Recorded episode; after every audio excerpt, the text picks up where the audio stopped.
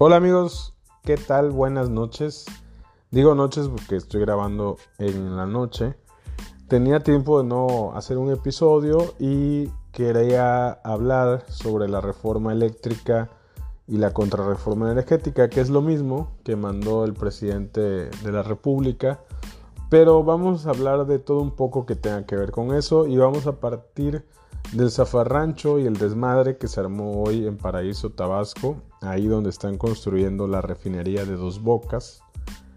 Eh, hoy trabajadores de la empresa ICA Fluor, una de las empresas que está construyendo la obra, se pelearon eh, por no, porque no los dejaron accesar a la obra eh, y la policía estatal, según la información oficial, pues le entró al quite y pues madreó un poco de trabajadores, hubieron varios heridos, incluso hay uno de ellos que eh, le mandamos un fuerte abrazo y saludo porque puede perder el ojo y espero que no pase. Eh, supuestamente las versiones son que es un pleito entre sindicatos o más bien líderes de sindicatos que pertenecen a esta empresa. Recordemos que según el gobierno hay 25 mil trabajadores en la obra y 5 mil pertenecen a esta empresa ICA Fluor. Eh, también como una acotación hay que mencionar que el resguardo de las instalaciones de dos bocas y de la construcción de la refinería está a cargo de la Guardia Nacional y del Ejército Mexicano. Entonces, a lo largo del día eh, hubo mucha desinformación y hubo mucho chisme sobre si la Guardia Nacional tenía que ver con los golpes y eh, el uso del gas lacrimógeno que sí se ve en varios videos.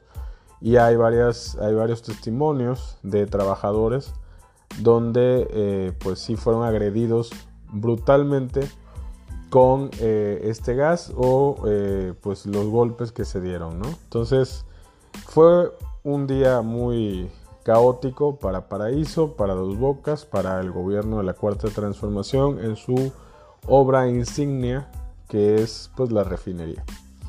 Y esto me lleva a hablar también un poco de todo el debate que se ha armado, que más que debate es un cúmulo de desinformación sobre la reforma eléctrica del presidente, que a su vez es como una ampliación de una contrarreforma energética a la que está vigente hoy y que se promovió y se aprobó en el sexenio de Peña Nieto. Eh, hemos escuchado muchas declaraciones del presidente, la secretaria de Energía Rocío defendiendo esto, de Manuel Bartlett, quien dirige la Comisión Federal de Electricidad, y ellos de una manera muy simple y básica pues dicen dos, tres cosas más o menos así. Tenemos que rescatar la industria eléctrica, tenemos que eh, devolverle la soberanía energética a los mexicanos, eh, como lo hizo Lázaro Cárdenas y López Mateos en su momento. Eh, el presidente dice que si las empresas privadas y extranjeras sobre todo siguen teniendo contratos como lo han tenido en los últimos años, se van a acabar apoderando de la energía eléctrica, de la producción de la energía eléctrica y pues va a haber una escasez en algún momento del futuro yo creo que el futuro. Y eh, pues nos vamos a quedar sin electricidad y va a ser de culpa de los privados. Eh, yo nada más hago una acotación. Las empresas energéticas extranjeras o nacionales no producen energía. Ellos simplemente, ellos le compran energía a, perdón, ellos le venden energía a la Comisión Federal de Electricidad y la Comisión Federal de Electricidad nos la vende a nosotros finalmente. No hay en la actual reforma manera de que X empresa, llámese como le quieran decir, eh, y ya que están de moda las españolas, pues bueno, una empresa española que está aquí y está produciendo energía eólica, solar o de algún otro tipo, eh, se la tiene que vender a la Comisión Federal de Electricidad y la CFE a su vez nos la vende a nosotros. Entonces, no sé dónde sacan que no es negocio para la CFE, porque entre más empresas estuvieran generando y produciendo electricidad, de la manera que sea, limpia obviamente y renovable, pues es un negocio para la CFE porque finalmente al usuario eh, pues la va a terminar pagando. Entonces, entre más haya, se puede lograr un precio pues mejor para todos y ganancia para la comisión. Que al final de cuentas también eso es una contradicción porque el presidente y todos ellos dicen que la CFE no es una empresa hecha para el lucro, pero finalmente en otros momentos hablan de que no genera ganancias, entonces se contradicen.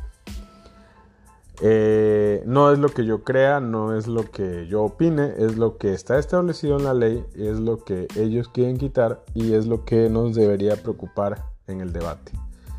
El mundo está viviendo una transición energética hacia las energías renovables y limpias.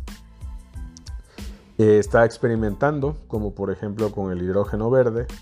Está eh, potencias, países chicos, medianos, grandes, todos lo están haciendo de alguna forma. Y México parece ser que iba bien, pero no eh, va a seguir en eso si se aprueba la reforma eléctrica. Y bueno, hay temas también muy serios porque vamos a violar algunos, algunos este, acuerdos en el TEMEC que pues, es muy importante para nosotros. El acuerdo de París, desde luego que ya lo hemos violado durante estos tres años de gobierno de López Obrador. Y nos vamos a desconectar hacia donde va el mundo, ¿no? Todos los días vemos noticias sobre que X marca de coches eh, se propone y proyecta que para el 2030, 2035 solo van a vender coches eléctricos. O el país, por ejemplo, Noruega, que dice que dentro de tres años ya no va a vender gasolina en ningún lugar del país, porque todos van a usar este, coches eléctricos.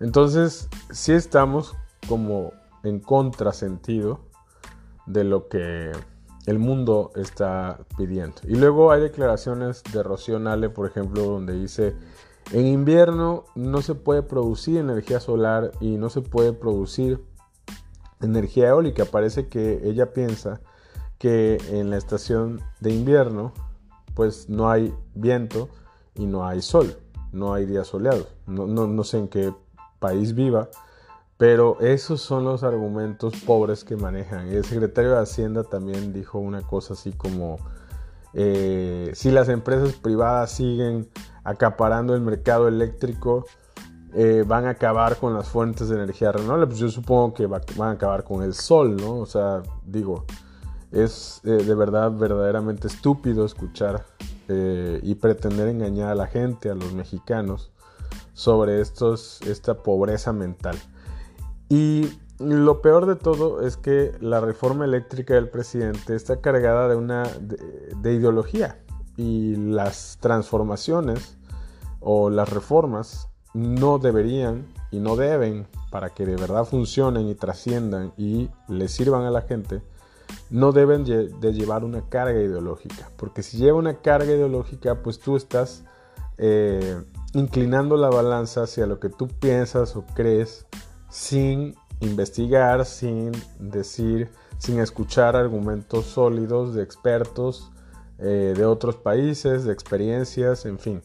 Entonces es una mezcla de muchas cosas que tenemos que descubrir como ciudadanos dónde está el hilo correcto para poder opinar bien y para poder decir esta reforma no le conviene a México, esta reforma no me conviene a mí como usuario y prefiero seguir eh, con la que está o mejorarla. Y si el tema profundo es la corrupción, pues voy a repetir lo que he dicho siempre en los temas eh, que el presidente se va al extremo, como la cancelación del aeropuerto de Texcoco. Si hay contratos de corrupción, si hay eh, negocios turbios con políticos, con personajes, con funcionarios o exfuncionarios de gobierno, pues que se investigue. Y si hay por qué castigarlos, pues que se les castigue. Pero no puedes tú eh, de, tajo eh, quitar lo que hay porque, está funcionando.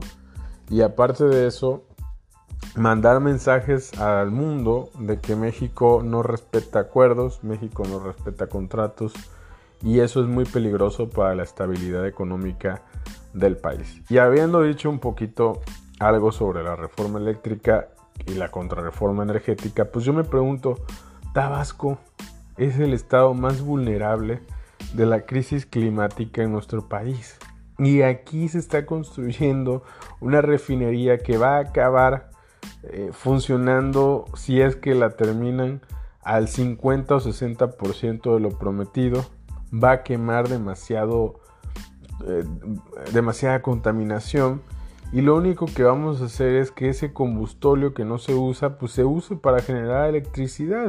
Y es lo que el mundo ya no quiere y ya no podemos permitirnos por la salud de los mexicanos y de los tabasqueños, por supuesto.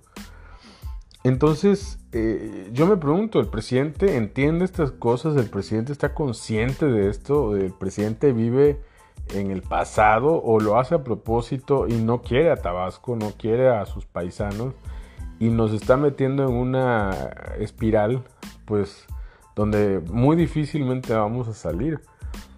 O sea, la proyección de los estudios más chingones del mundo, de la ONU, de europeos, gringos, incluso de la UNAM, pues dicen que eh, de aquí al 2050, que son 29 años, eh, Tabasco pues va a desaparecer prácticamente. Y desaparecer es un decir, pero si te crece un metro o dos metros de agua y se queda ahí, pues ya no puedes hacer las cosas, ya un coche no puede andar, una familia no puede vivir así, a como estamos viviendo hoy.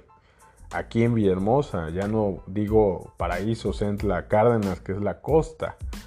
Eh, municipios como Nacajuca, Jonuta, Jalpa, Cunduacán, Comalcalco, pues también se verían afectados, al igual que, que aquí en, en, el centro, ¿no? Entonces, si no eh, nos apersonamos a entender esa realidad. Y si no empezamos a presionar al gobierno y a los actores políticos. Y hacemos un activismo ciudadano muy fregón y nos volvemos agentes de cambio, que yo sé que está muy trillado decirlo, pero eso es lo correcto, pues nuestro estado corre un riesgo y las generaciones futuras y los que tienen hijos lo tienen que tener más presente que otros pues no va a haber futuro. No va a haber un Estado que defender y la refinería, si es que está eh, funcionando en algún momento, pues va a acabar bajo el agua. Entonces, sí tenemos que concentrarnos en lo que realmente es importante. Y lo que realmente es importante es que la crisis climática para Tabasco ya está aquí. No va a venir. Ya la sufrimos ya la planicie tabasqueña nos está dando muestras desde hace años de lo que viene. Y va a venir un desplazamiento poblacional de estos municipios que he mencionado, que estamos hablando de un millón de personas que no van a saber de bote pronto a dónde van a ir a vivir. Y el gobierno no está hablando de eso, está hablando de quemar combustibles fósiles. Está eh, hablando mal de las energías renovables. No está hablando del potencial que tiene, por ejemplo, Sánchez Magallanes con energía eólica. No está hablando el gran potencial que hay en varios municipios de energía solar. ¿sí? Entonces, se han hecho estudios de Tabasco para sostener lo que estoy diciendo y el gobierno los ha desechado totalmente y le ha apostado a una obra que si bien pudo haber existido hace 60 años, estaba bien, pero no pasó. ¿Por qué capricharse? ¿Por qué no querer ver no solo el futuro, el presente, con hechos, con verdades, y no con sus verdades a medias, no con la lambisconería que hay alrededor de las propuestas como la reforma eléctrica? La invitación, yo no soy un experto, le entiendo a esto, pero no soy un experto. Yo invito a que veamos y leamos a los expertos y más que nada que le entremos a la discusión, al debate, que podamos entender que esto no es moda, y que es una necesidad urgente para todos los que vivimos en Tabasco. Cancelar la refinería es el primer paso, pero también debemos de reorientar nuestra economía y nuestra producción energética, de la cual gracias a la naturaleza o a Dios, como quieran decirle, pues tenemos potencial. No es petróleo nada más, eh, no son las gasolinas nada más, porque el petróleo va a seguir usándose para construir cosas, para manufactura, etcétera, pero no tenemos por qué en Tabasco tener una refinería que solo nos va a perjudicar en salud pública, en eh, impacto ambiental y en nuestro futuro inmediato de 30 años con un desplazamiento poblacional porque vamos a acelerar la crisis climática en la costa tabasqueña y nadie está hablando de eso. Bueno, me refiero a nadie de los que toman decisiones ni de la clase política actual. Tenemos que exigirles como ciudadanos libres, como activistas, involucrarnos en las ONGs que existen. Yo celebro mucho que Greenpeace, que Fridays Future of Mexico hayan hecho algo en estos días donde mencionaron a Tabasco y con el hashtag Tabasco bajo el agua eh, con el hashtag Pemex no te ama. Me parece extraordinario que la generación Centennial y también los millennials estén haciendo algo. Porque de eso se trata, de hacer las cosas, de marcar una agenda dentro del activismo ciudadano, social, libre, sin partidos y trasladarlo a la política. Para que en la política dentro de la política se pueda generar un cambio radical, que es lo que queremos. Si no, de verdad, no vamos a tener Estado que salvar, no vamos a tener generaciones por las que soñar y luchar más adelante. Y los que tienen hijos, por favor, entiendan que este es el tema prioritario. Antes que cualquier otro tema que me mencionen en Tabasco, este es el tema. Entonces, pues aquí los dejo. Vamos a seguir hablando sobre esto, vamos a profundizar un poco más la propuesta de la reforma eléctrica. Todavía está en comisión, no ha sido ni siquiera propuesta en la, en la, comisión que le corresponde. Seguramente va a ser un tema largo a debate y lo van a querer sacar cuarto para el ratito.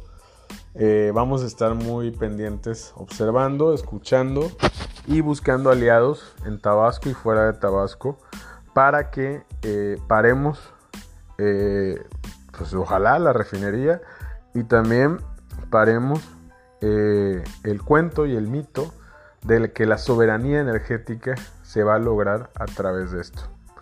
Yo les mando un fuerte saludo, los quiero mucho y sigamos, sigamos construyendo y queriendo mucho a Tabasco, porque vale la pena. Hasta luego.